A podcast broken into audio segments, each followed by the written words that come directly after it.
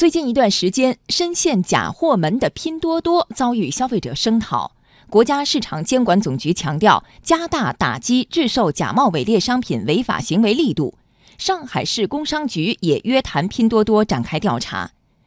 为什么假货横行，平台却屡教不改？来听央广记者冯硕、张明浩的报道。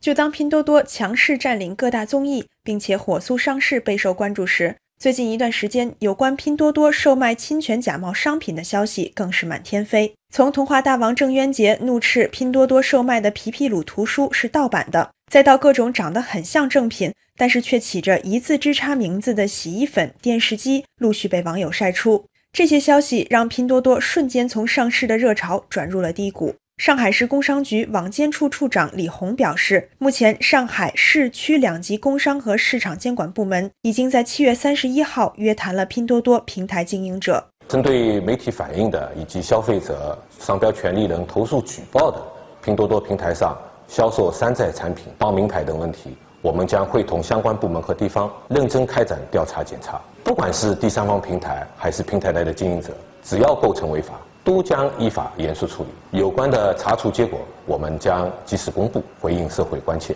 国家市场监管总局在官网发布了《市场监管总局办公厅关于加大打击制售假冒伪劣商品违法行为力度的通知》。通知内容显示，将打击包括傍名牌在内的制售假冒伪劣商品、其他商标侵权、相关虚假宣传和违法广告等违法行为，列为重点打击目标。进一步发现上下游涉嫌违法生产经营者，并将违法线索及时移送相关属地监管部门。就当政府部门开始重拳出击时，拼多多也在七月三十一号召开了一场媒体见面会。对于饱受诟病的假货问题，拼多多 CEO 黄峥表示，从销售比例上面来看，真正能够被定义为假货的量肯定比媒体想象的要少，因为它很大程度上是客单价决定的。四十块钱的东西作假也是有成本的。但同时，他也强调，拼多多更为严重的问题不是假货，而是山寨。然而，用山寨来为假货开脱罪责，显然不能让消费者买账。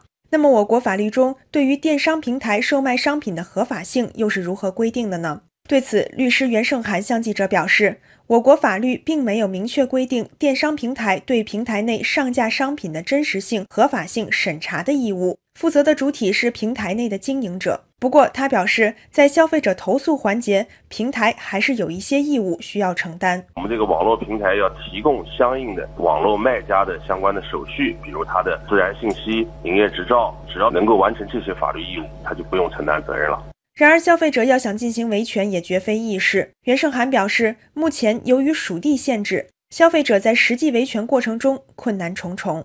其实，消费者权益保护法呢是有了规定，是可以在我们买家自己的这一方的工商行政管理部门进行投诉啊，包括像消协啊等等进行投诉。但是，因为毕竟卖家呢比较遥远，天南海北，所以有的时候维权起来是比较困难的。所以，应当讲呢，我们说这个网络平台啊，作为管理层面来加强管理，加大这个惩治的力度，我觉得才是有必要的。